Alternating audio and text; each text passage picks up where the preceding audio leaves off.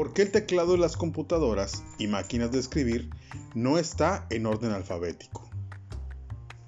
La disposición se remonta a las primeras máquinas y su razón no es clara. En algunos casos, la separación de las letras obedece a la necesidad de evitar que los tipos se bloqueen al golpear sobre la cinta. Pero tal explicación no basta. La disposición de la segunda línea es alfabética. Su diseñador fue Christopher Latham Scholes en la década de 1860 y ese orden apareció en la primera máquina comercial, la Remington, de 1873.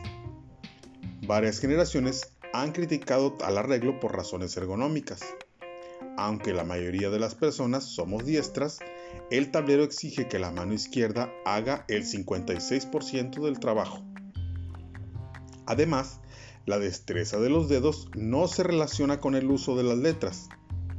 Por ejemplo, los dos dedos más fuertes de la mano derecha, el índice y el medio, se emplean para dos de las letras menos frecuentes, la J y la K. Se han propuesto nuevos teclados, como el Dvorak, desarrollado por August Dvorak y rechazado en 1956, basado en datos estadísticos sobre el empleo de las letras. Sin embargo, lo difícil y caro que sería imponerlos ha hecho que el clásico QWERTY UIOP se mantenga vigente.